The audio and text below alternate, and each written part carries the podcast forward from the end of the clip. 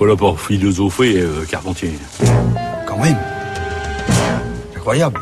Bonjour Géraldine. Bonjour Adèle, bonjour à toutes et à tous. Vous avez des nouvelles de Paul Ricoeur à nous donner. Et des bonnes nouvelles, Ah. puisque vient de paraître aux éditions du Seuil le volume 4 de ses écrits et conférences.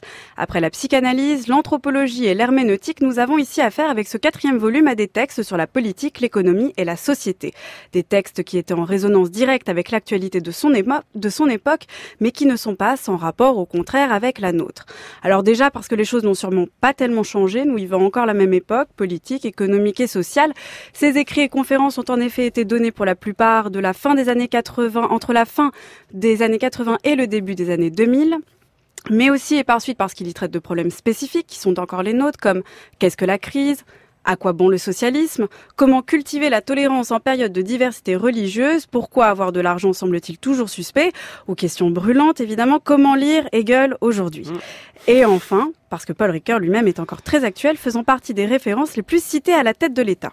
Paul Ricoeur, si vous m'autorisez à le citer ce soir, a trouvé les mots justes dans une conférence prononcée à Amiens en 1967.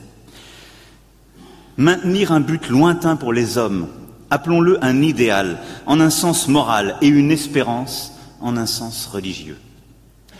Ce soir-là, face à un public où certains avaient la foi et d'autres non, Paul Ricoeur invita son auditoire à dépasser ce qu'il appela la prospective sans perspective.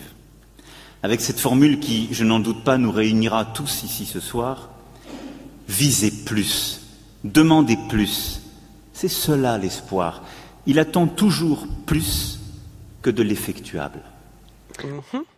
On l'a beaucoup dit, Emmanuel Macron a côtoyé Paul Ricoeur à la fin des années 90. En cela, le philosophe fait tout naturellement partie des figures philosophiques de sa politique.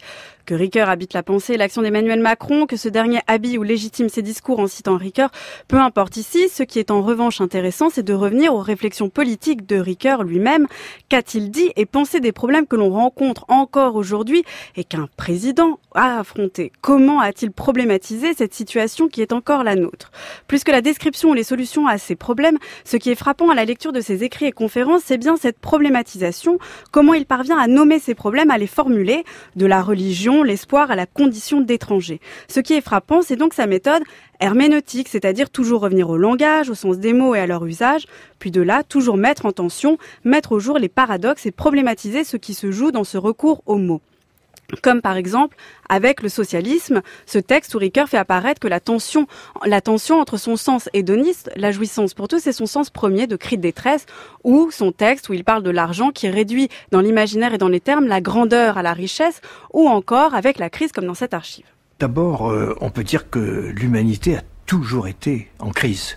Nous ne sommes pas des animaux programmés génétiquement. Et donc, nous avons à inventer notre conduite, et plus que notre conduite, les règles de notre conduite. Bon, alors, ce qu'il y a de spécifique, c'est que il y avait une plus grande stabilité euh, des institutions de référence. Depuis les institutions euh, de la vie économique et du travail, les institutions sociales euh, qui euh, organisent le lien humain, les institutions culturelles, les institutions religieuses. Alors, toutes sont en crise. Alors, qu'est-ce qui est commun à ces différentes crises? C'est la crédibilité dans leur supériorité, c'est-à-dire dans leur autorité. Et je pense qu'il y a là un paradoxe qui tient à l'idée même d'autorité. Une autorité, si nous pensons que c'est quelque chose qui nous est supérieur. Mais en même temps, c'est les supérieurs parce que nous croyons que c'est supérieur. Dégager les différents sens d'un mot, les confronter puis problématiser, c'est la tâche du philosophe. C'est aussi ce qu'on attend d'ailleurs dans n'importe quelle copie de bac philo. Et c'est ce qui apparaît dans ces pages. C'est une bonne méthode d'ailleurs que chacun peut aussi tenter d'appliquer face aux tensions de l'époque. Et pourquoi pas sur des questions privées. Ricoeur, ainsi, dans un de ses textes, demande dans un, dans un de ses textes justement dans quelle langue il est permis de parler des états furtifs de bonheur et de répondre, si ce n'est pas dans la morale ou la politique, alors dans la poésie. Et pourquoi pas? Merci Géraldine. Le livre de Paul Ricoeur que vous nous conseillez de lire s'appelle comment Tout simplement Politique, économie et société, c'est le volume 4 de ses écrits et conférences et on le trouve au seuil. Tout simplement. Merci Géraldine. Votre chronique est à réécouter en ligne sur le site du journal de la philo.